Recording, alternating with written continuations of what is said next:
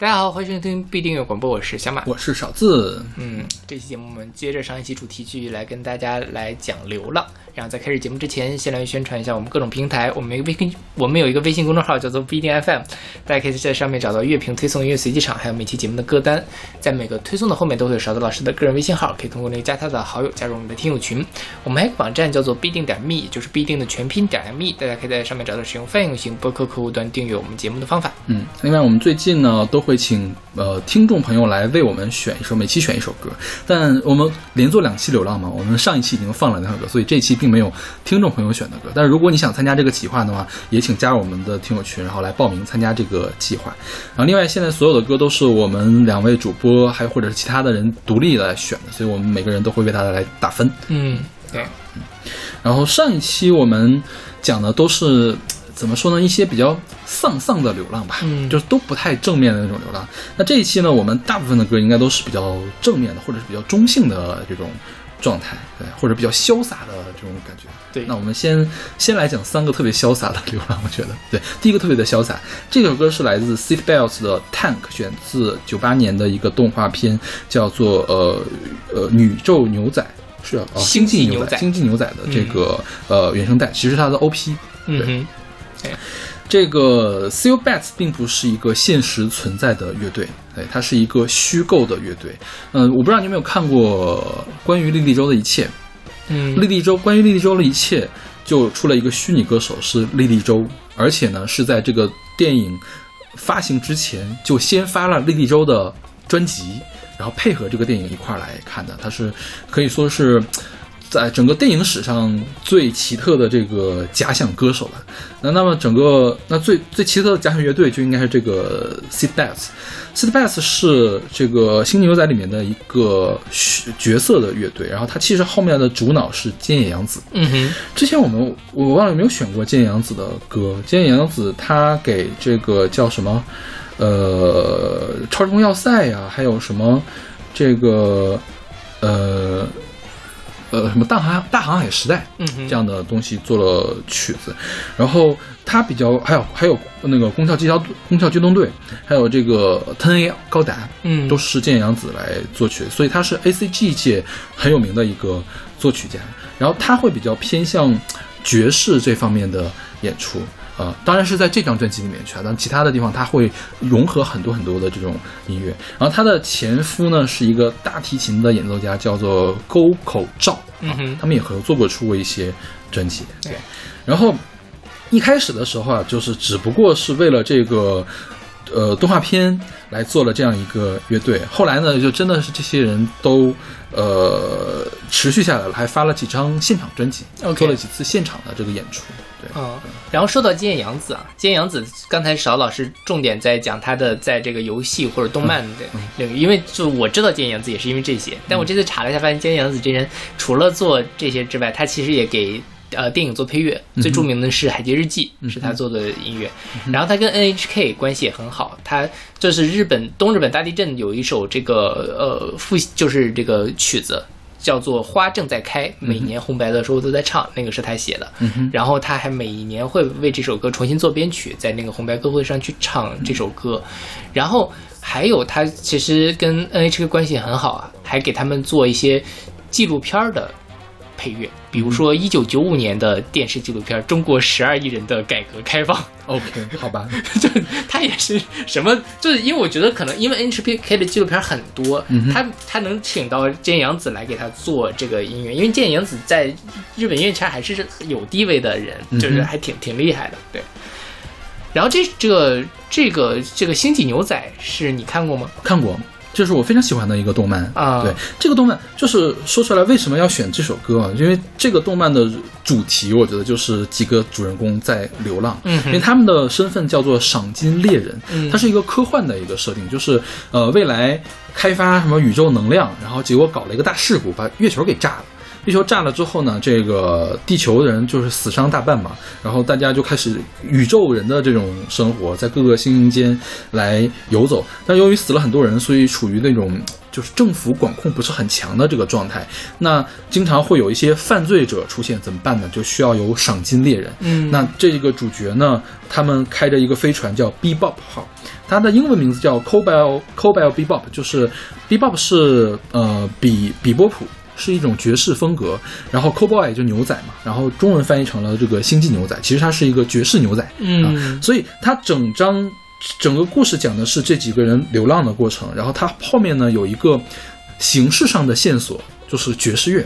它的每一期的标题都跟爵士有关，或者是或者是跟音乐有关吧。然后化用过一些比较经典的音乐的标题，未必是爵士乐哈，但它其实在这张这个整个菅野洋子在整个的这个里面融入了很多的元素进去，比如说它融到融了重金属，融了桑巴，还有嘻哈、波萨诺瓦、techno 就舞曲，就是各种曲风都往里面走。但是，我们现在听到的这个片头曲是很正统的一个爵士，那它里面有有几句这个念白嘛，它里面说 Let's jam，就是整个曲子都听到是各个乐器在那 jam，jam 就是即兴演出，你可以听到那个中间那个萨克斯好像是在吹一个没调的东西，嗯但其实它是在爵士的这个音阶上在即兴，就是这个 jam，就是很很爽的一个东西。然后这部讲流浪的，我们姑且认为它是在讲一个流浪的生活嘛。它的这个动画片被封为神作，就是它从呃这个叙事上来讲，它的节奏是很紧凑的，就是没有浪费的镜头。就是，然后呢，你不会觉得它在哪个地方在拖你的剧情，它一集一个小故事，这样每集都会，呃，讲述一个完整的故事。从结构上来说是这个样子，然后从剧情上来说呢，它虽然是有一个科幻的背景，但它其实讲述的都是当下的问题，比如说政治问题，比如说什么霸凌啊这样的、嗯这样的事情，然后会很结合现在，就会觉得你虽然是在看一个科幻片，但其实你看的是一个社会片。，OK，对，所以它的立意又很高，然后创作的又很好，加上菅阳子在后面做的这个音乐又很棒，所以是很多呃欧美人也很喜欢的一个片子，因为它的欧美元素是很多的。就我第一看进去的想法是，他画的这么这种线条，不像是那种日漫那种比较好看的、比较柔和的那种感觉，是很美式的那种比较硬核的那种漫漫画，对对对嗯，就就是我觉得就是如果没有看过的话，还是挺推荐去看的。然后这个主角叫 Spec，然后呃还有一个他的助手叫 Jet，他们驾驶着这个 B-pop 号嘛，然后碰到了一个女的叫飞，然后还有一个神童叫 Ed，还有一只狗叫 An 就这这几个人在各种各样的故事，就是你能感觉到有很多喜剧元素在里面。然后呢，通常都会描述一个很沉重的事情。嗯哼，最最最最让我当时受不了的是，这个这个动画居然是一个悲剧结尾，你知道吗？就是就不是不叫悲剧结尾，是 bad end 的结尾，嗯就挺惨的一个结尾，啊，这还挺意外的，因为通常讲这种就是会无双，一直无双嘛。就是你其实你看到前面的时候都会觉得这几个团员啊，就是太牛逼了，就是什么事情都可以解决。对到后来会发现，有的事情他解决不了了，最后是个 bad end。哦，那这还挺挺挺挺意外的。对吧？对这我可能有点剧透了，但是嗯就是，即便到这样的话，我觉得还是可以去看一下的。嗯，对，因为我自己看日本的，无论是动画也好，嗯呃，还是那个呃电视剧也好，嗯其实你基本上看了一集你就知道，哦，如果这个主角无敌，那他就会无敌到最后一集。嗯这种你看得很轻松，嗯，就比如说下面有人仗、嗯啊，你再怎么解决，你觉得最后反正他都能把这个事给翻过来 OK，啊，嗯就是怎么着都没问题。包括看《Legal High》，他就一直会赢，就大家这个就这个相当于是最后的事情解决了嘛？解决了，但是人死了，啊这种感觉。这样。对，好，OK 你懂吗？我懂就是就是就是很无奈的把这个事情给解决了，后面怎么办不知道。OK，对，就是他们其实每个人都在什么呢？感觉有的人是呃，因为没有什么事情所以流浪，嗯就不知道自自己要干嘛去，所以去流浪。还有人是他想找寻我要干什么，所以我去流浪。就是每个人带着不同的目的去流浪，暂时的在一起，然后最后又分开这种感觉。OK，但最后不一定是死啊，反正是嗯会有就是离队啊或者这样的、嗯。这样的感觉。OK，嗯。然后这个片头曲也是很多 B 站 UP 主愿意用的一个片头曲，因为它最开始那几个前奏实在是太警醒了，你不觉得吗？就是特别适合做一个，比如我们做一个小节目，拿它去做片头是非常合适。对对对，一下就能把你抓住的那种。对，然后就我知道的啊，就我比较常看的是那个一个做电影的 UP 主叫王之无，知无不尽言呃叫什么来着啊？叫叫叫什么来着？言啊 知无不言，言无不尽。啊，对，知而不言，言而无尽。对，嗯后来就变成言而无信了，因为他总是开坑，然后最后最后不填坑。对，他就愿意用这个东西做片头。OK 对对对，就是大家如果对这个剑阳子有兴趣的话，可以去完整的听一下这张专辑，都很棒，都是器乐曲。然后当然他也有这个演唱的，他演唱的山山根麻衣还有坂本真绫，嗯坂本真绫是做配唱的，都不是做主唱的歌手，就可见就是要有更高的层层次的人来做这个什么对。然后呃，也可以去看一下这个动漫了，他很推荐这个动漫。嗯，听起来蛮有趣的，有空可以看一下。OK，那我们来听这首来自 Seat Belt，实际上是建阳子的一个虚拟乐队的一个首歌 Tank。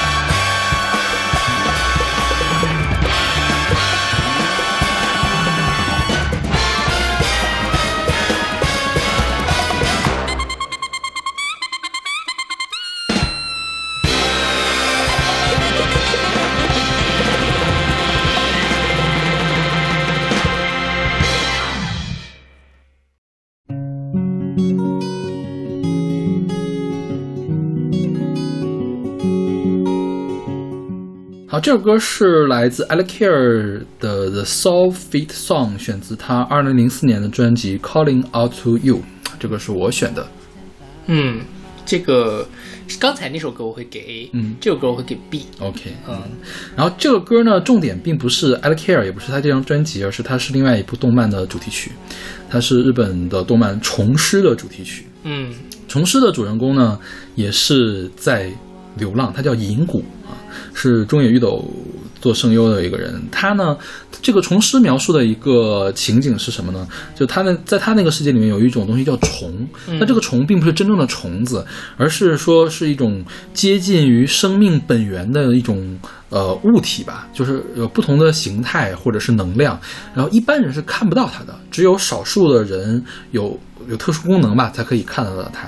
然后这个虫呢，平时是呃正常的呃跟人类相跟和平共处的，但是如果这个虫多了。或者个虫少了，都会导致不平衡。然后呢，虫师是干嘛呢？虫师就是解决这个问题。比如说哪些虫子本来不应该出现，然后它附在你的身上了，它就把这个东西给你搞掉。然后或者是说有，然后有的人也会去利用这个虫的能力，因为不同的虫有不同的能力。就比如说有的虫可以吃掉声音，有的虫它寄宿在枕头里面，可以把你的梦变成现实。就是美梦变成现实当然是很好，但如果你噩梦变成了现实，就会导致世界末日这样的感觉嘛。他就去解决这样的问题，他他可以一眼看出来，也不是一也不一定一眼看出来吧，就是通过观察来分析到底是什么导致了这个事情，然后他来解决这个事情。当然，听说起说起来好像特别像一个这个悬疑片是吧？但不是的，它跟夏目有点像，他在解决问题。他解决的这个问题后面呢，可能会引出一个更大的议题，比如说亲情，比如说这个呃，就是思念，比如或者比如说贪婪，就是所有跟这个虫子引发的问题，很有可能并不是虫本身引发，而是人的某一种感情啊，某一种某一种这个欲望引起的。对，所以他在讲述的是这样一个事情。然后，比如说你看《下面有人章》的时候，你会觉得这个所有的故事都有一个 happy ending，但是虫师的故事呢，有的时候是有 happy ending，但是银谷是可以把所有事情每次都可以解决这个事情，但是解决后的结果不一定是就是我们想象中的那种好结果，就是有的时候。他已经是在无可奈何的情况下做出的最好的选择，当然，就是在我们来看，可能是也也是一个掰蛋的，比如说这个人永远失明了，或者这个人永远听不到了，或者说他也没有能阻止这个虫毁灭这这个村庄这样一个故事，他更像是一个见证者来看这个世间百态。对，然后还有一个设定，就是因为银谷它呢有一个体质叫招来虫的体质，就它在哪个地方定居，哪个地方虫就会过多，然后导致这个地方的问题，所以它必须要不同的不停的去流浪。它它扮演一个医生的这样一个角色，在日本当时的这个小山村里面去流浪，然后呢也不知道当时这个时间设定是什么，因为虫师这个银谷他本人穿的是很现代的一套衣服，但他其他所有出现的村庄都是日本，就是再往前一二百年的那种衣服，所以是一个架空的这样一个设定。OK，对，嗯，然后这个故事就是重拾应该是出了两部动漫，一部剧场版，反正也是很受欢迎的一个动漫。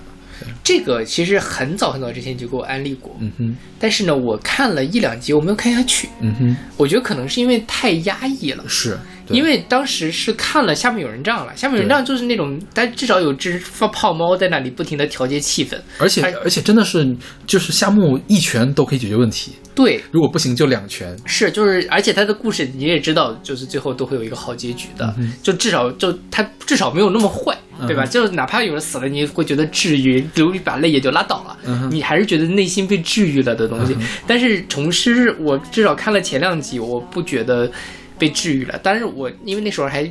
年纪比较小嘛，可能现在看会稍微有点接受吧一些。对对那时候真的是有点看不下去，也不是说它不好，它设定也很好，它整个什么都很好，但只是它那个就对我的情感的消耗会大一些。对你像夏目的话，通常这样，就是说你会觉得夏目所有的努力是有用的。对，重师你看的时候，经常会觉得，好啊，你银谷干了两集的事情，干了一集的事情，最后就这，嗯，就是好像白忙活了一样，对就是就是你想挽回的东西没有挽回，但是我觉得这个正是虫师想给你展示的东西。世间像夏目那样的故事有吗？实在是太少了。对，有世间有有几个夏目，我觉得世间一个夏目都没有。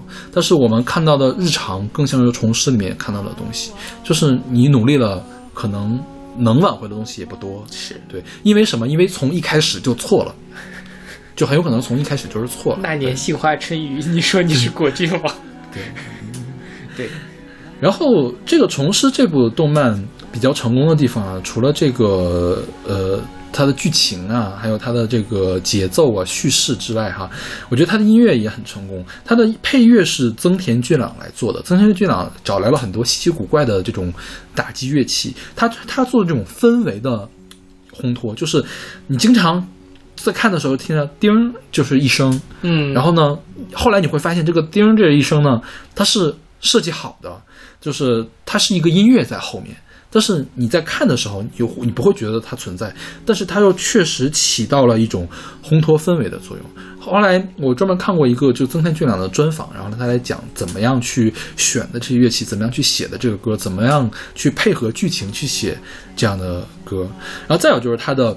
片头曲，它的第一季的片头曲和第二季的片头曲都是欧美人唱的，而不是像平常的日本动漫那样找一个日本的 J-pop 歌手来唱，或者是 J-rock 歌手来唱。这是一个很正统的英国的民谣，苏格兰民谣，对对对对，对吧？就是很民谣嘛，对吧？我觉得日本人不太常见这样的风格了。是对，这个也是当时让我很吃惊的一个地方。我一直一我一开始以为是哪一个日本人唱的民谣，后来一查。这个歌根本就不是为虫师而写的，而是曾可能是曾俊朗挑来的这样一首歌。当然，这首歌也让阿拉凯尔在日本非常的知名。OK，他他其实并不是一个特别有名的一个歌手了，因为我觉得他其他的作品真的很一般。嗯对，这首歌算是他比较好听的歌了，而且我觉得我之所以喜欢他的话，是因为有重师这个动漫的加成。嗯，对，嗯。然后他的歌词，你看他其实。跟流浪也是有那么一点点关系的，因为银谷在流浪嘛，呃，但是它它更像一个情歌，它这个流浪是一个假设的流浪。我走千里路万里路，其实我可能并没有走千里路万里路，但是如果我走了的话，我一定是为你而走的，嗯，就是这样这样一种写法吧，对 OK 对。但是其实你把它挑明了之后，你会发现其实它的利益并没有虫师的这个高。对对，是，所以我觉得虫师他描述的，如果说就我们从流浪的角度来看的话，他描述的这个流浪可能是最超然的一种流浪了，就是他他呃银谷好中间我记得应该是有一集专门讲了，如果他没有流浪会导致怎样一个故事，是一个悲剧，它导致了一个村庄的毁灭还是怎样的，就是你会看起来。你特别的心塞，你知道吗？对 对，然后他就不得已去流浪。但是你觉得这个流浪是痛苦的吗？好像也没有，就是这个虫师的这个主角还是强大的。这像项目一样，项目是那种绝对的强大。我觉得虫师的主角也是那种绝对的强大，他总能全身，他起码可以全身而退这种感觉。对对，他是一个很克制的一个人，然后也是一个把一切事情都看透了的一个人。啊，然后他也专门有两集去，一个是讲他如果不流浪怎么样，然后一个讲的是他为什么会变成现在这个样子，呃，然后其实我觉得他他想讨论问题，除了这些社会问题之外，还有一个人与自然平衡的这个问题。你想虫过量了会怎样，嗯。缺了会怎样，就讨论一个平衡的问题嘛。你可以讨，你可以把它理解是一个呃社会学的自然平衡的问题，嗯。你可以把它再上升一步，它是一个哲学的问题。对，对对，所以我觉得虫师这个东西背后的东西有很多。是。对。你刚才说这个，他就流，他这个流浪感觉特别有这种古希腊悲剧的那种宿命感，就是其实他也不需要有什么理由，但就这就是我们人生中就必须要面对的。对于他的这个来说，他的命运就是他无法在一个地方停留。是那其实这就跟你刚才讲的这个故事的整个的主线，就是很多时候我们什么都做不了，嗯是一样的。就是我们人生就是有一种宿命般的悲剧，嗯对，所以都是连接在一块儿的。对但是我还是把它选到了这一期，因为我觉得它还是比较飒爽的这种流浪了。OK，对是，就是不是那种唧唧歪歪的流浪。对。OK，那么来听是来自 a l c a r 的 The Soul Feet Song。 I walked 10,000 miles, 10,000 miles to see you. And every gasp of breath, I grabbed it just to find you. I climbed up every every hill to get to you. I wandered ancient lands to hold just you. Every single step of the way, I pay every single night and day. I searched for you through sandstorms and hazy dawns. I reached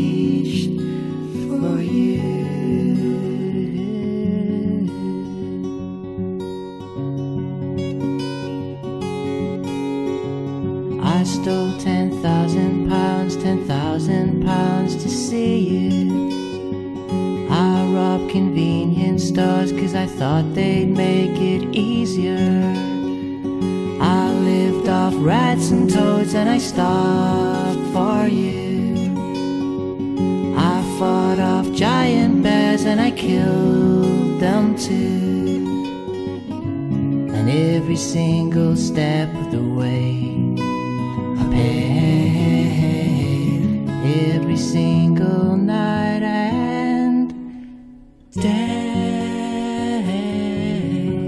I searched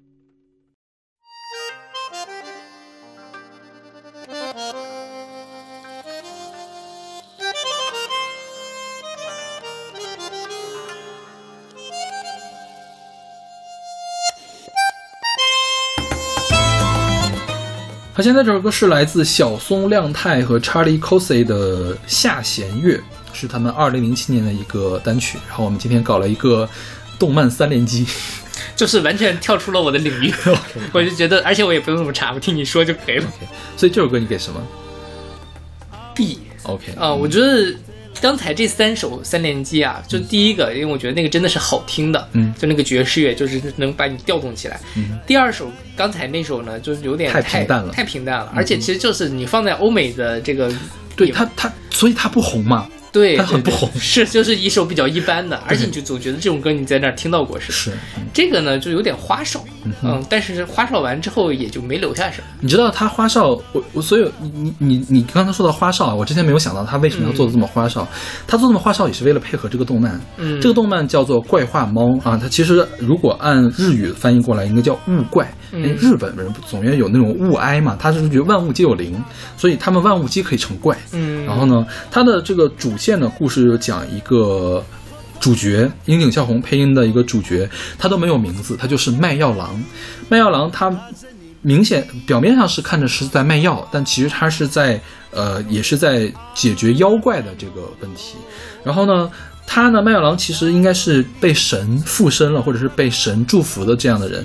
然后他呢有一把宝剑，说这个宝剑如果知道了这个呃人的这个东西的怪的缘分、怪的事情的真相，还有心中的隐情。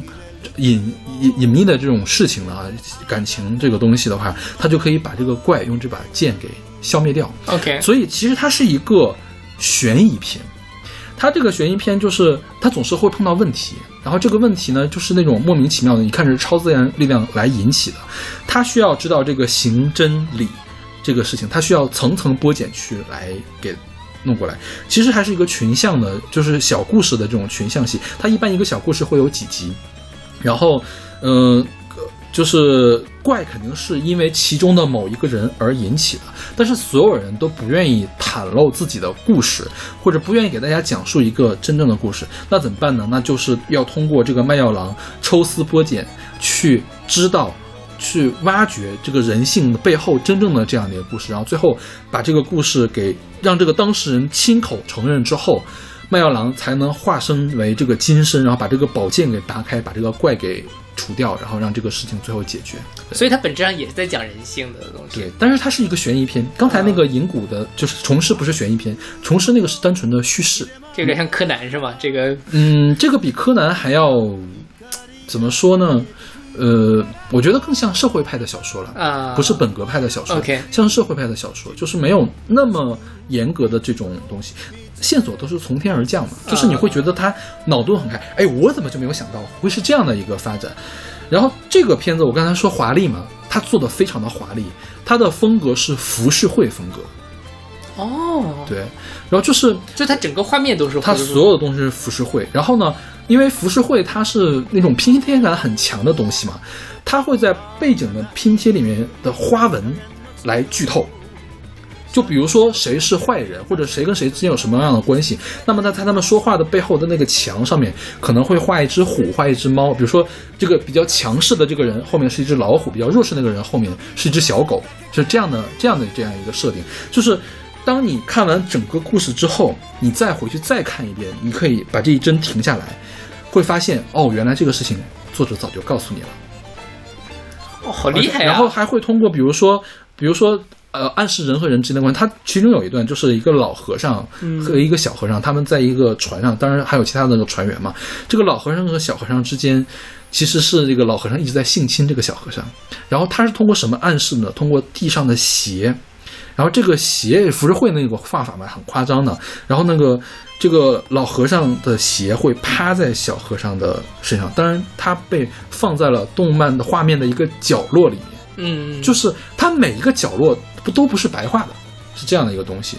然后整个的风格都非常的浮夸，所以我觉得反而这首歌并没有那么浮夸。嗯，对对而且你放到这里面就很合理了，对是吧？吧它本身就是很很戏剧化的一个东西，我觉对得。，但是它的片头哈，片头是这样一个浮夸的这个汤哥风很、嗯很重的一个东西，然后它的片尾曲是一个很治愈的一个女生，是猪猪猪猪唱的，就是叫什么什么宝石啊，反正是就是很很优美的一个音乐吧，反正又、嗯又跟它形成一个对比，对，嗯。有意思，这个我还挺想看一看的。是，然后这个卖药郎，其实其实它中间那个浮世绘的这个暗示，是豆瓣上有人写长篇加上图，他会一篇一篇给你解释这个时候发生什么事了，他说谎了，所以后面的后面的这个图案变成了什么，表示他说谎了。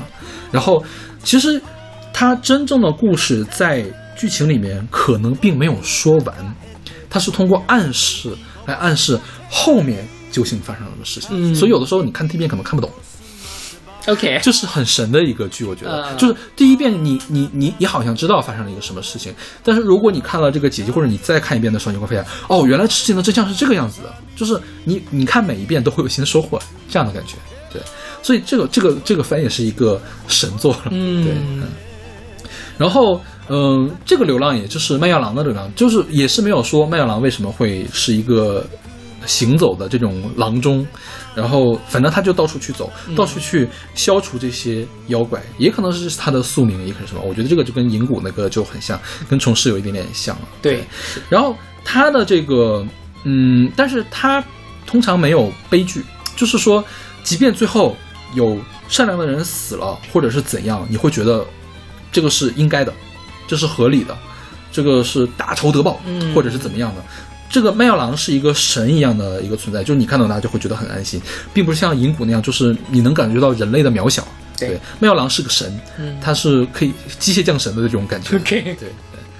然后我们来说一下这个片头曲吧。片头曲这个是小松亮太和 Charlie Cosey 合作的。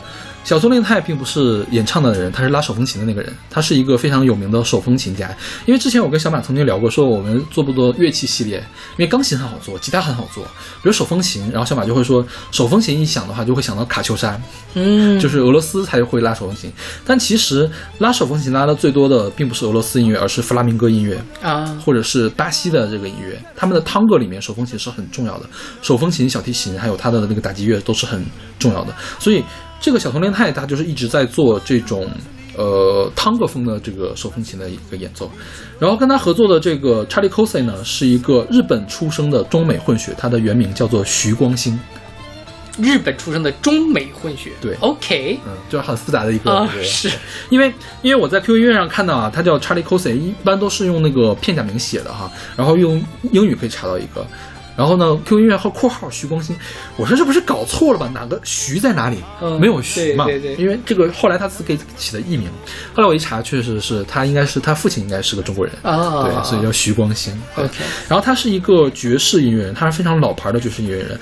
他曾经给手冢治虫的《一千零一夜》做配乐，然后鲁邦三世的配乐他做了很多。鲁邦三世应该是是宫崎骏的作品吧？嗯是宫崎骏做那个，哎哎，不是，也是手冢治虫，我忘了是谁的，应该是宫崎骏的作品。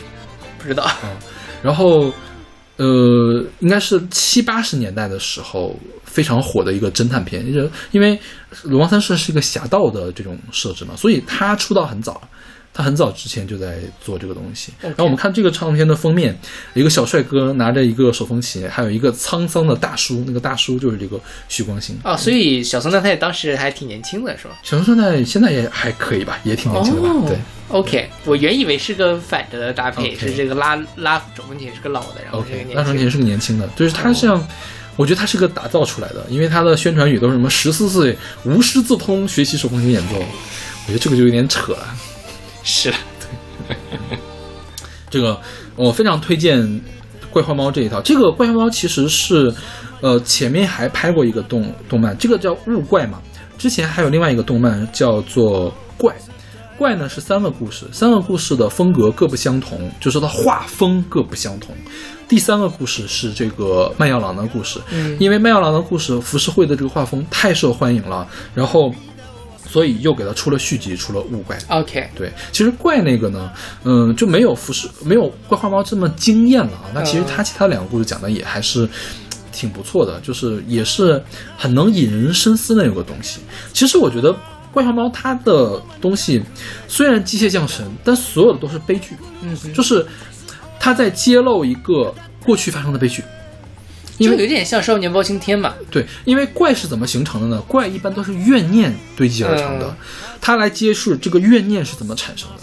但是他最后把这个怪给除掉了，嗯然后同时呢，当时造成怨念的这个罪魁祸首也会被除掉。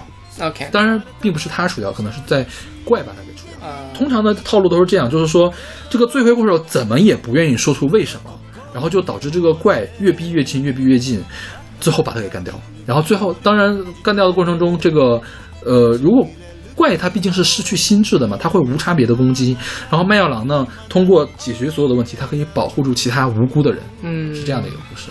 然后有的故事呢，就是没有一个人是无辜的，或者只有一个人是无辜的，就是嗯六七个人里面只有一个小配角是无辜的这样的一个感觉。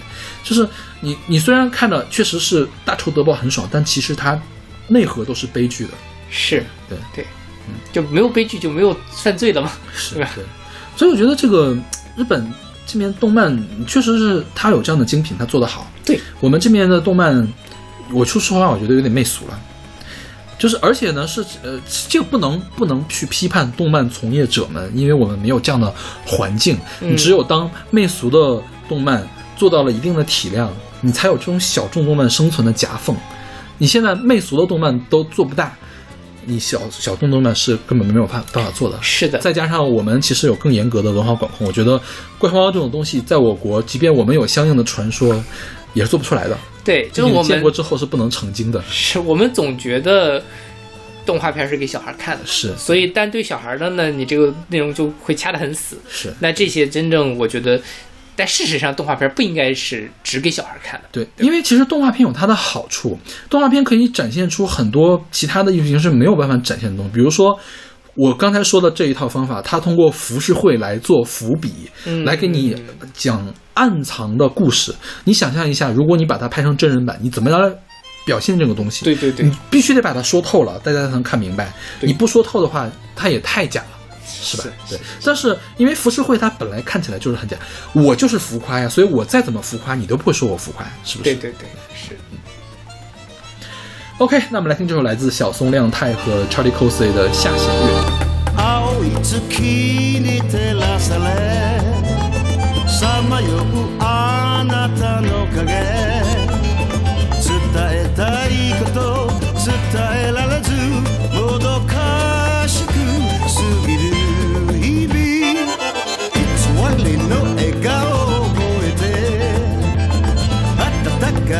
涙を忘れて抜け殻のようなうつろなその瞳に何が映る。儚い影の月がくままに隠れ今闇が浮かび上がってくる真実を語ってえて今夜もと息こぼすだけかい。風に耳を澄ませば聞こえるあなたの鼓動。乾いた夜に包まれただ寂しげに響くけど。もう一度心に手を当て暖かいぬくもり感じてちぎれる雲を見上げてあなたは今何を願う？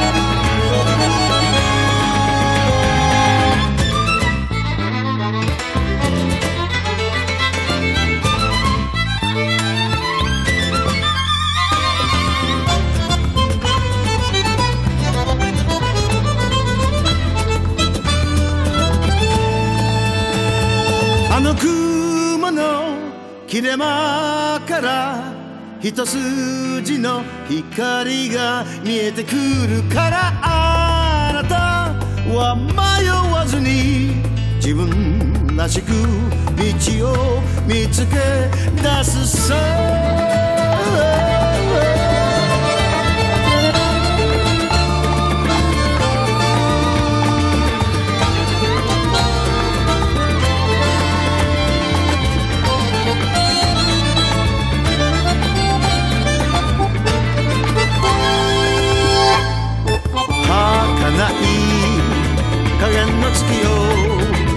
探し求めてなぜ一人歩き続けてゆく？その訳を聞かせてくれ。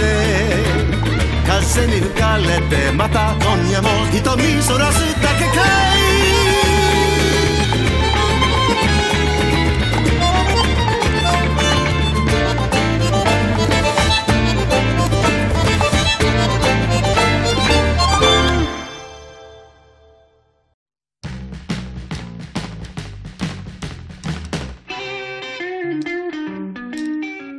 好，这个是来自 Stray Cats 的 Stray Cats John，选自他们一九八零一年的专辑 Stray Cats。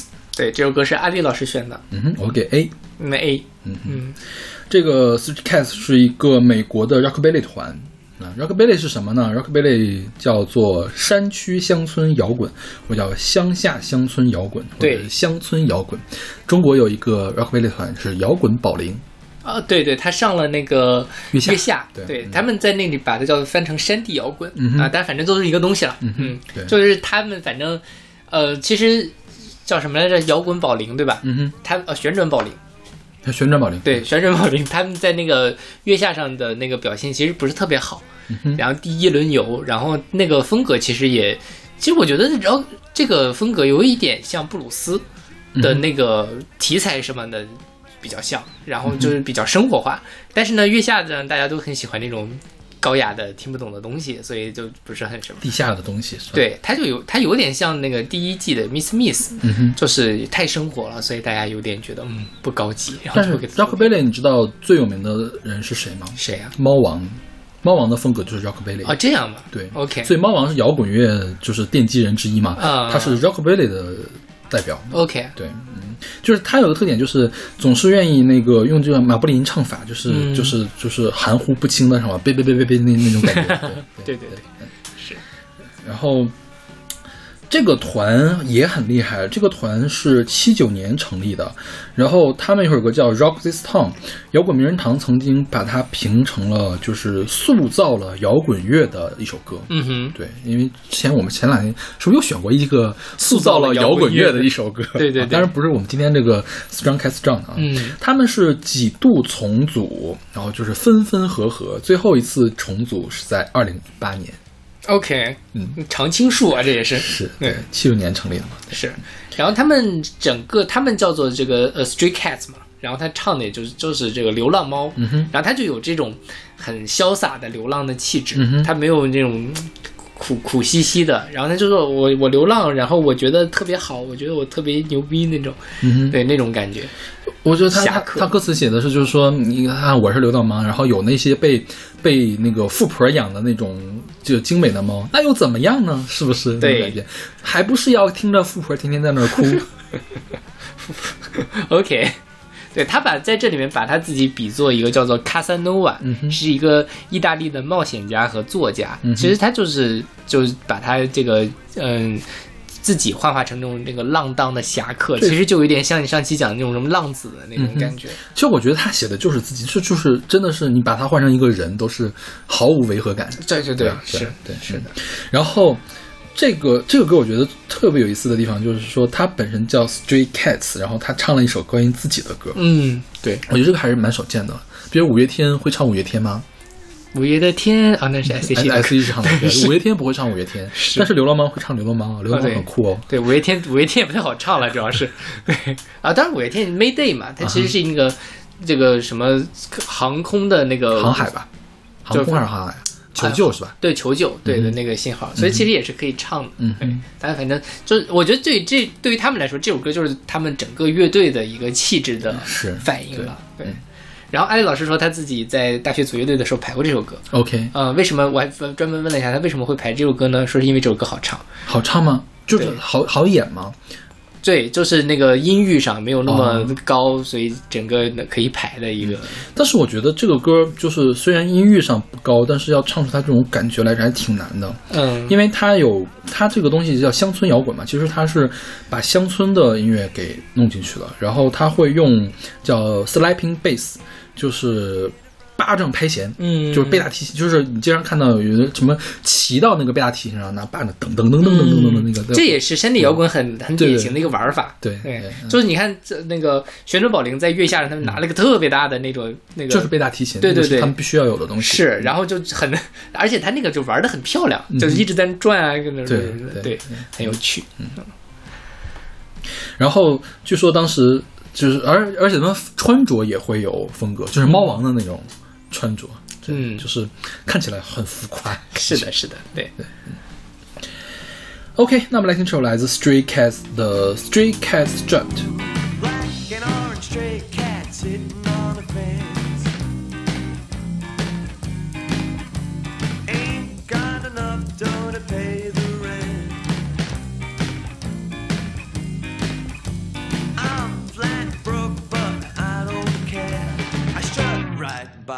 With my tail in the air.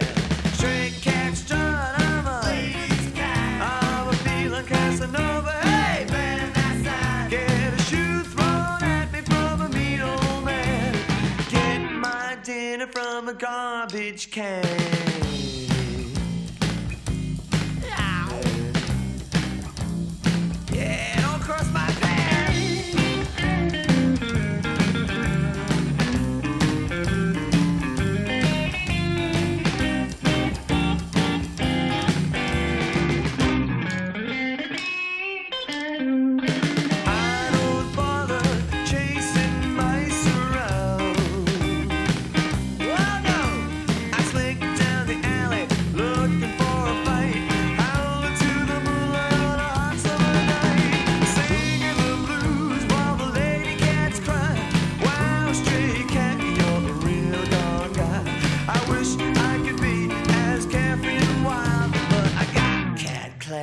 And I got cat style.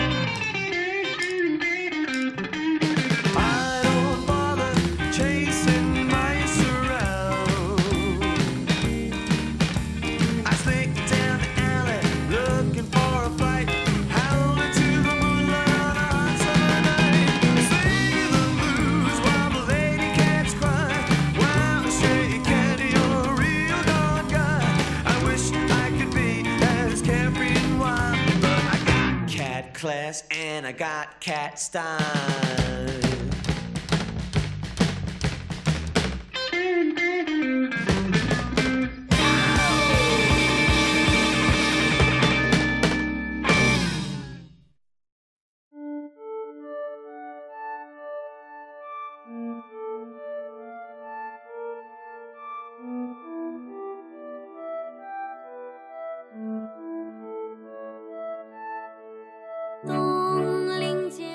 现在我们听到这首歌是来自刘欢的《带着地球去流浪》，是二零一九年的《流浪地球》电影的主题曲。嗯哼，嗯，然后这个小孩叫什么来着？郑楚新，对，他是前面小孩在唱那个，呃，观沧海，曹操的，然后刘欢在什么？然后他刘欢其实第一次唱这首歌是在《我是歌手》，他那年不是参加了那个歌手嘛？然他后先唱的这个歌是吗？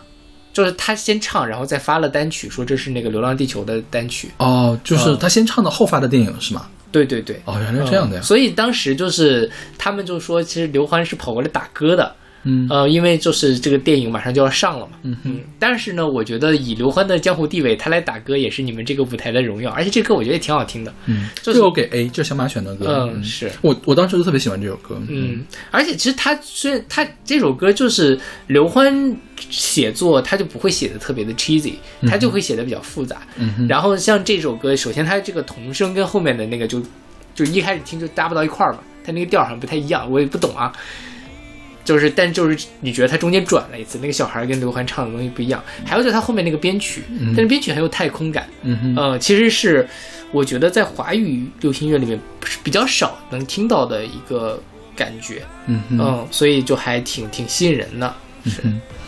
然后我一开始一直以为这是一个小女孩儿，其实是一个小男孩儿。是对，没有变声的小男孩，那这个歌应该第二年还上了春晚。对对对，是，因为当时我是先看的《流浪地球》，然后才听的这首歌。嗯流浪地球》这个电影呢，怎么说呢？就是就是，如果以历史的角度来看，它是值得给五星的一部电影，对，因为它确实是一个里程碑式的电影。当然，你要是放到一个绝对的水平去比的话，它可能就值不了五星，嗯它有太多硬伤在里面。就是对对，它这个其实《流浪地球》很典型的代表了，首先《流浪地球》意味很多，它成本其实不高，嗯哼，它用了一个不太高的成本，没有什么巨星的，就就吴京、吴孟达这里面最大的，而且吴京还没有，吴京不但没有拿钱，还往里面掏了很多钱。对对对，吴孟达也是，就是其实也不怎么出来演戏了嘛，嗯。然后也是基本上是算是义务的在做，嗯。没有，然后能到达票房到这么高的一个程度，是第二吧？影史第四，现在的。呃，现在的第四，当时我记得是第二仅次于《战狼》的《战狼二》的一个，现在是仅次于《战狼》《你好，李焕英》和《哪吒之魔童降世》。是对这个真的是通货膨胀好严重。李焕英当然也是另外一个现象级的东西了，这个有有机会可以聊。然后还有就是，他很好的把国产的这种这类型片做出了美国大片的质感。嗯哼，就他的整个叙事的形式啊，他这个导演郭帆也说嘛，他专门研究过这种怎么去设计这个剧情点，他是完全是按照一个商业大片的方式去做的。嗯其实我觉得国内的这种以导演为驱动的电影，往往他个人叙事的成分比较重，就大家就像。中国第一台大片英雄那种东西，嗯它其实是个导演风格很强烈，但这个是完全是以一个商业的模式去做的一个东西。就是有很多基点要戳你，戳戳戳戳戳戳，但是他戳的大部分戳也没有很媚俗啦，对对对。还是还是可以的。对，当然就是它中间有一段我也觉得很拖沓，就是那个乌木达死前的那段。呃，我觉得他他拖沓倒是小问题，但是大问题是他剧本结构的问题，嗯。就剧本剧情的问题吧，相当于是。OK 对，它设定太不合理了，就很多不合理的地方。你比如说，就是最不合理的地方，就是说这个主角的个性设置的不合理，嗯，就是你你完全喜欢不上这个主角。你说屈楚萧那个角色对是吗？就是我当时说这个主角如果是在现实生活中的话，他可能在第一秒的时候就死了，对，对吧？所以这个就是给我最大的不合理的一个感觉，嗯就是他不是一个我喜欢的主角，嗯，我没有办法带入到他那边去。他永远都在愤怒，而且你会觉得他的愤怒是特别幼稚的愤怒，而且因为他的愤怒导致了很多很多灾难。当然这个主角，我觉得这也是一种类型片常见，就主角的成长线嘛。但是他最后也没有什么成长，也没有太成长他最后成长成什么了呢？他有什么幻化？他从从头到尾都用一个愤怒的表情，我觉得他从来没有笑过。可能是屈楚萧演技的问题，没有，我觉得如果他从来都不笑的话，那一定是导演不让他笑，那倒也有有可能。是吧？对对对。嗯然后再就是呃，就是科学上的那些事情、那些纰漏的话，我们都不提了。嗯比如说为什么吴京非得用自己的生命去做这件事情，演对对对吧？比如说为什么科学家都已经说了这个东西是不可能的，最后他还想可能了，那科学家都是干什么吃的，是吧？这种事情都是怎么逻逻辑纰漏吧？这个事情我们不讲了，就是但是我觉得他整个的过程，他想表述了一个什么呢？好像我有点 get 不到他想表达的东西，嗯，他就是看了个爽。对是是是吧？就是看的时候真的很爽，就是看了个爽，对对吧？对是的。就你回味的时候，你会发现哪哪都不对，有这样的问有题，有一点，对吧？对对，就是我觉得真正的美国大片，比如说我看《复仇者联盟》哈，它也有哪哪都不对的地方，就比如说最后非得让钢铁侠去死，但是你是有有很多值得你回味的一个地方的，就是不是那种特别微小的这种东西。嗯，就我觉得有的时候《流浪地球》在强行的让人死掉，有太多强行让人死掉的东西了。嗯，对吧？就是说北京没了，说杭州没了，说没就没了，就是他们永远都活在梦里。你会发现他们从头到尾要去做的那些事情，最后都是白做了，还不如直接就去那个最后想去那个地方，对，有一点那个感觉，是吧？对是是，但是，这是你从历史的角度来讲的话，嗯，他虽然有这些缺点啊，可以忍。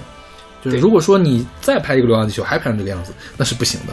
是是是，对。对，就是他是很好的把中国的电影工证明了中国电影工业的实力，我觉得是对嗯。而且就是真的是大家认认真真做一件事情，真的是可以做好的。那些什么明星啊、钱呐、可能都不是最核心的问题，嗯是。还是你要有认真，就是当然你能力是要够的啊，你不能嗯。乱 乱做，然后你要就是踏实下心来，你是能做出来一个有质感的作品的，嗯。对。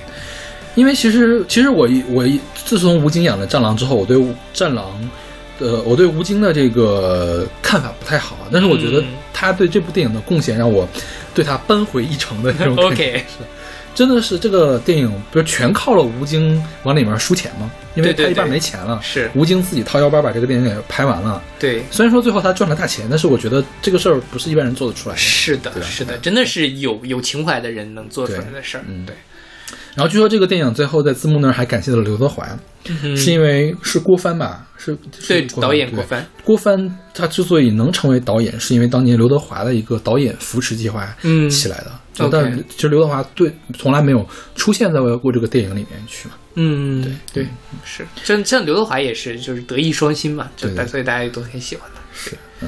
然后我们说回这首歌吧，这首歌我觉得刘欢他最好的地方就是像刚才小马说的，他是把中国的这个古诗词，然后呢一点一点的搞到了电子音乐那个地方去。嗯然后电子音乐呢的太空感又跟这个电影很契合，就是觉得这个歌就该给这个电影的，也会成为这个电影的一个亮点。而且它最后那个烘托起来的那个气氛，也跟你看电影的时候的感觉是一样的。是的就是就是我们从小的时候看星星是那个感觉，然后当我们真正坐到地球流浪的时候，我们又开始新的旅程的时候，是它最后结束的时候的那个感觉。对。对，然后我看有人评价说，其实有人觉得观沧海那段加的不好，说跟这个电影有什么关系呢？嗯哼，我觉得我自己觉得加的非常好。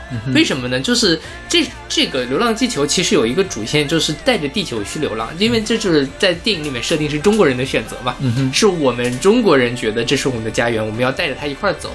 那其实这个文化的什么，虽然它设定是一个未来，它但这个东西本质上是我们几千年来传承下来的一个东西。而关东海其实是我们古代的某一种宇宙观，它又有曹操那种很雄霸的那种霸气的东西，然后它也有那种这个吞吐天地的那样一种气象，所以。它就是说，从过去的曹操到现在我们看电影的这个时刻，到未来他们带着地球去流浪的时候，把它造成一个连接，就是说，这就是我们中国的文化引导的，我们做了这样的一个东西，它有这样的一个隐隐隐喻的成分在，所以我觉得它加这个东西，反而让这个歌层次变得更丰富了。要不然的话，就是一个啊，因为说实话，我自己觉得他的刘欢写那段歌词没有那么好。嗯哼啊、但是把这个东西加进去之后，整个的这个文本上的那个都提高了很多。，OK，嗯对。然后还有一个事情啊，就是我本人很喜欢这首歌，但是我觉得它并不是说在艺术上也是顶级的水平。嗯，对，虽然说它有很多的巧思在里面，但我总觉得刘欢写歌有一种感觉是什么呢？就是像在看中国古代的工笔画，就是他的技术很好，嗯或者是那个给贵族画的那种肖像画，然后他技术是很好，他很好的描摹了一个什么东西，但是仅此而已。就是我觉得他缺一点点灵性的东西。是对，是的，就像画的眼睛里面的高光少了一点的这种感觉。嗯包括他之前写那个《凤凰于飞》也是，就是你能体会到这个歌好听，嗯也喜欢，然后呢也很高级，用的手法也很很高级，但是总好像太端着了，对对对对，太学院了。是对，就是你你可以有学院的歌，但是你不能总是都是这样学院的一个歌，对对对，就是他太，厚重。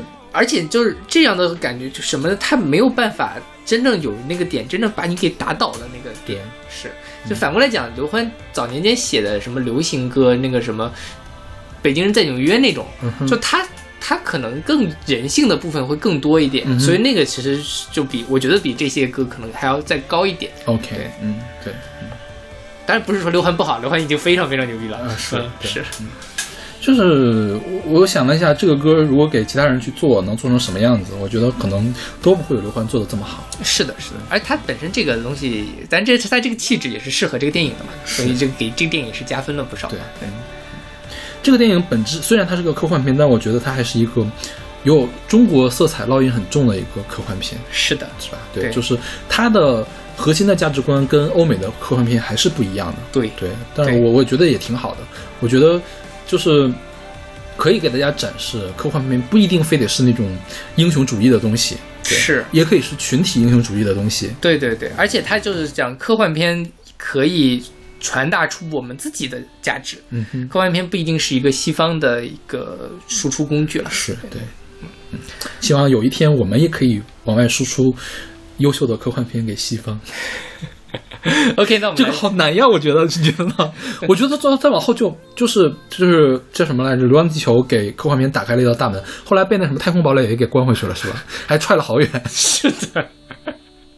不知道，就是你。其实我早年间还挺期待《三体》的，但《三体》那事儿也折腾了半天，也就没三体啊，就是你有点什么感觉呢？就是说，你知道这个东西要出了，就非常的忐忑。对对对，你说这么好的东西，如果玩坏了，那以后就没得玩了，是，是吧？对对，就像当年复联第一部出之前，美国漫画迷也是这样的心情。OK 他们最担心就是有人做了投票说最担心第二年会发生什么事情，最担心第二年的复联做不好。如果一旦做不好，漫威宇漫威电影宇宙就关掉。嗯，对，当然还好他们做好了，做得 OK，很好，嗯嗯，以至于漫威走到现在。OK，好吧。OK，那我们来听这首来自刘欢的《带着地球去流浪》。东临碣石，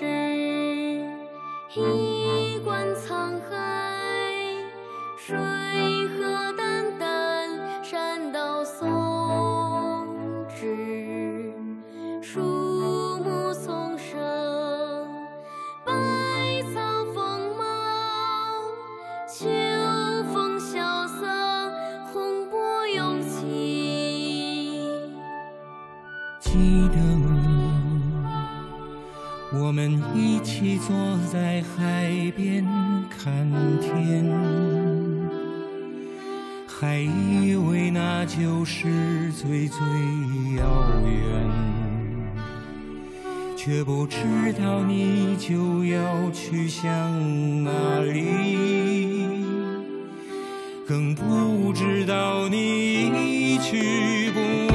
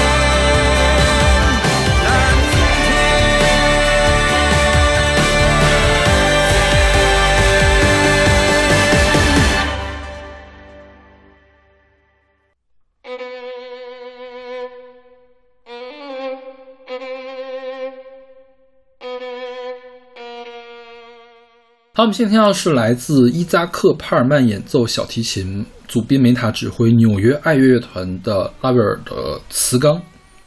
OK，嗯磁钢是什么呢？磁钢是吉普赛人的一个代别称，嗯是俄罗斯人呃对吉普赛人的法语称呼啊。磁磁钢本身是一个法语，它指的是罗姆人，罗姆人也就是那个吉普赛人。嗯，嗯是这样。这个吉普赛人是什么呢？吉普赛人是英国人对呃罗姆人的说法，，OK，因为英国人以为罗姆人是来自于埃及，啊。所以 Gypsy 是这个 Egyptian 的一个转译转音，啊对。然后中国人就用这个吉普赛来指代他们了，所以他们在法国叫波西米亚，嗯在西班牙叫黑塔诺或者黑塔纳，在俄罗斯叫茨冈，嗯在阿尔巴尼亚叫做埃弗吉特，在伊朗叫罗里人，在希腊叫阿基安金加诺人，然后还可以还有人管他叫阿什卡利人或者辛提人，他们都叫他们都是罗姆人。嗯，对然后为什么要选这首歌呢？就是如一旦提到流浪的话，其实第一个想到的民族就是吉普赛人，对对对因为吉普赛人就是一个流浪的民族。之前那个，但是我觉得可能华语圈这边最最喜欢说波西米亚风，嗯，就是其实就是吉普赛风了。是就说最最波西米亚的作家谁呢？三毛，因为三毛总要去流浪嘛。对对最波西米亚的歌手是谁呢？是潘越云和齐豫，他们俩总要去流浪。哎，他们穿的就很吉普赛，对吧？对，是的。对，然后其实之前我们就丁薇的那一张专辑《松绑》，还是那个、那张不是他就有那个什么吉普赛之歌什么的。本来我想选那个，但因为咱们也选过了，你没有再选。嗯哼，对。然后吉普赛人，我们知道，叫吉普赛人其实是这样，是现在有人认为不应该管他们称为吉普赛人，因为这个名称通常是有贬义的，因为呃，在有一些语言里面，它指的是靠歌舞为生的下等人，嗯才叫吉普赛人。嗯所以通常呢，用他们的自称就是罗姆人，嗯这个是最尊重的这个称呼。对，然后因为他们经常表现的很神秘，然后占卜是他们搞的，对对对，然后就是还有能歌善舞，经常跳舞，嗯，然后呢，因为流浪呢也很贫穷，所以经常要饭啊这样的感觉，反正整个的形象就不是特别的好。然后他们的音乐的特点就是经常使用高音符，然后音符之间要跳动比较大。然后唱歌的话是情感比较丰富，然后也是弗拉明戈舞的起源。OK，，就西班牙语，西班牙的舞蹈弗拉明戈舞，除了是因为当时被拜占庭帝国占领有阿拉伯的风之外，还有这个吉普赛的这种音乐元素在里面。对，然后有很多著名的这个文学形象都是吉普赛人，比如说巴黎圣母院的埃斯梅拉达嗯，是一个吉普赛人，然后我们之前选过的卡门。卡门是一个吉普赛人，你看卡门就是能歌善舞，爱情是只小小鸟，他那个哈巴尼拉舞曲是他唱的，然后嗯，之前我们也选过一些这个古典音乐的吉普赛的东西，比如说我们上一次做流浪的时候选了萨拉萨蒂的《流浪者之歌》，用的就是吉普赛音乐，就是我们现在经常在那个呃 B 站视频里面听到的那个表示很悲剧的那个噔噔噔噔，就是那个那个就是吉普赛之歌。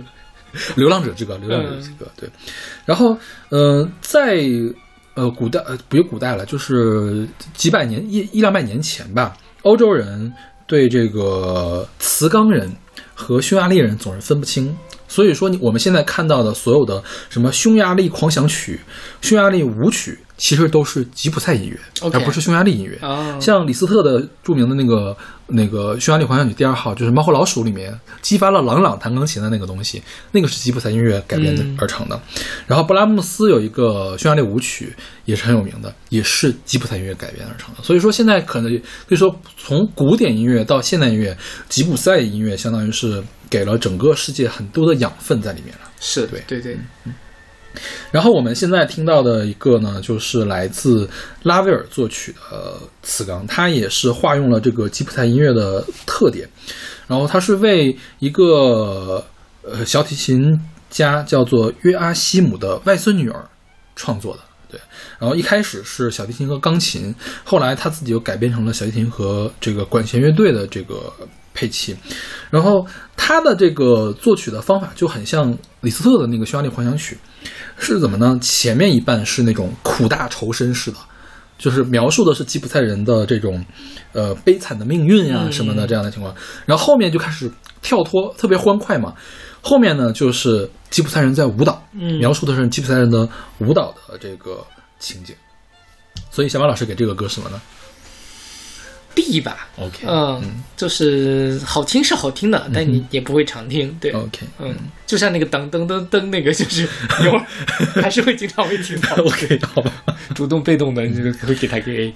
然后词刚是这样，拉威尔是一个做印象派的，其实这首歌特别不印象派，嗯这首歌很古典，好像是他到了晚年之后，他从印象派又往回退了一点儿，又退回到古典去了。就他没有特别奇怪的音程和这个，因为印象派是要用奇怪的和弦来表现出奇怪的色彩嘛，嗯所以我觉得这个歌并没有什么奇怪的色彩，它就是很正统的这种匈呃吉普赛音乐或者匈牙利音乐的这感觉。是的，对嗯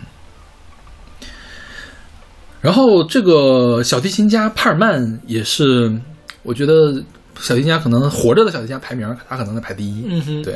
然后祖宾梅塔啊是个印度人吧，好像是个，好像是很著名的这个指挥家对，经常你看到他组会什么维那个新年音乐会的维也纳新年音乐会的这个人，对 OK，这个版本还是很不错的。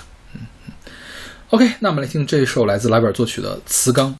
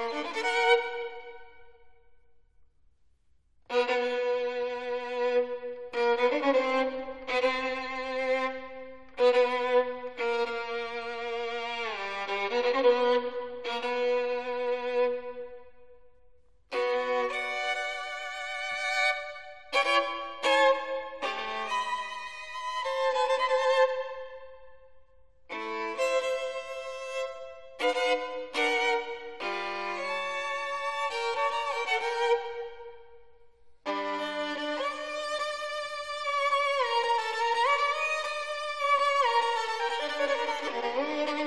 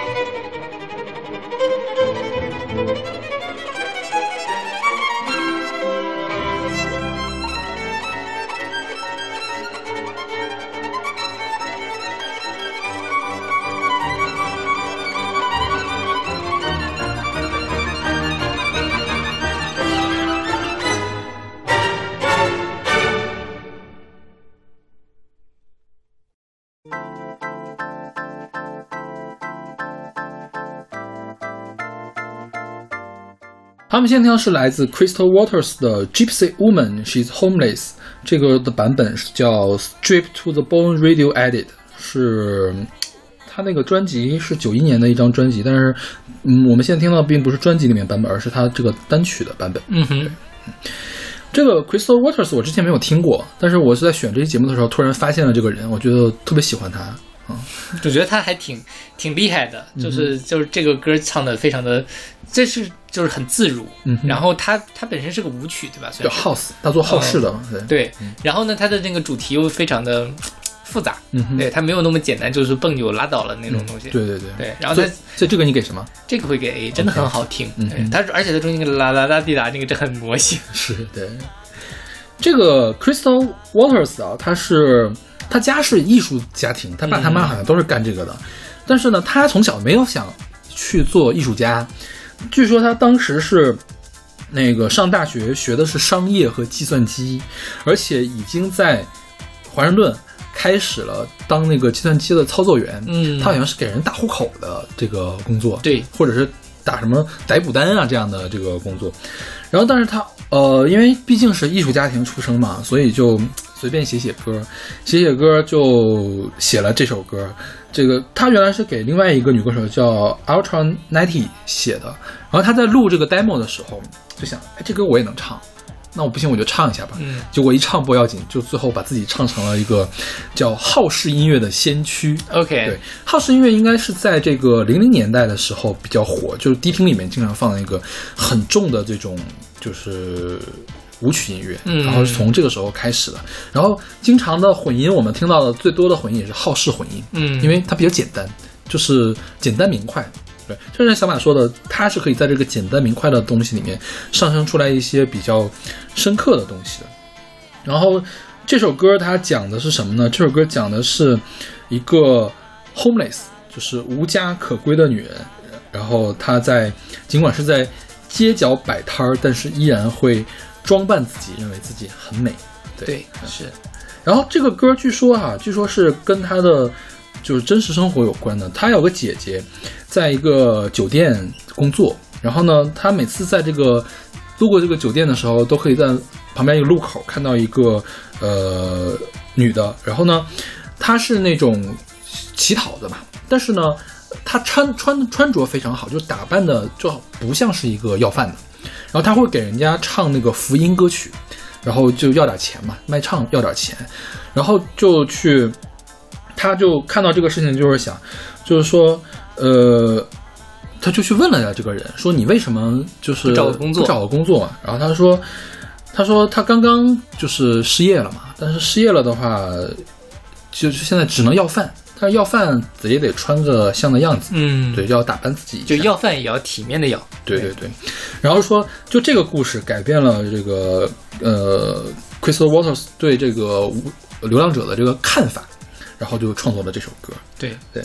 然后他说，就是说，因为这首歌本身是个舞曲嘛，大家都觉得旋律很好听，但是他希望大家关注这个歌词。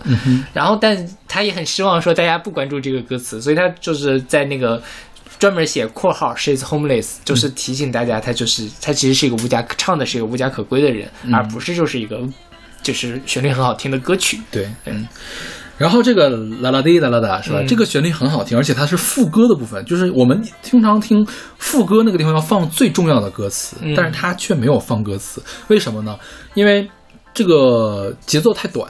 然后呢，Chris Water 也想不到什么特别好的歌词，嗯。就觉得这个旋律很好听，怎么办呢？就变成哒哒哒哒哒哒滴哒哒哒哒哒滴哒哒哒，一直在重复。其实它也很可以贴，它就本身就是吉普赛的这个女、女性，可能就是很随性的这样的东西，就是在街角哼出来的歌曲，也不一定非得要表达，就它它跟这个其实也也不违和，在这个地方，对，然后他整个歌词通篇都没有提到吉普赛的事情，对，但是还是加了吉普赛这个标签。可能我觉得也是因为吉普赛这个流浪的形象实在是太契合了，而且是这种体面的流浪哦，不是不是一般的那个流浪。对对对所以她特别像一个吉普赛的女人，而不是一个普通的要饭的。是是对，就像刚才那个也是，大家先苦大仇深，但之后大家还是要跳舞啊，就再怎么样，我都是这个都要跳舞。对，嗯。OK，那啊对，还有一个事儿，就是说这个歌有特别多的版本，因为他不是舞曲的作者嘛，所以他会做很多很多的混音。嗯，我觉得他这个混音比他的原版要好听。他原版呢，呃，用的元素更丰富一些，但我总觉得它那个丰富的元素会弱化掉它的这个旋律。嗯，对，所以它的在 CD 里面收的这个版本并不是 Radio Edit，呃，它是有一个原版，嗯然后有一个这个叫 Strip to Bone 的这个混音版，那个混音版很长，那个混音版有七分钟，然后它那个 Radio Edit 就是在电台里面要放的这个版本嘛，给剪到了三分多钟，所以我选的是这个三分多钟的这个混音版。，OK，对，它的那个，它那个九一年的出的那个 single 叫 Maxi Single，里面收了八首混音，嗯哼，对，好吧，呃，做舞曲都这样嘛，对，是啊。然后当然也是少数几个以好事为主要风格，而且还拿到了这么高地位的音乐人。嗯。对，真的是后面我觉得其实大部分电影歌手们他们没有那么强的社会感了，我觉得。对对对对。是的，OK，那我们来听这首来自 Crystal Waters 的 Gypsy Woman She's Homeless。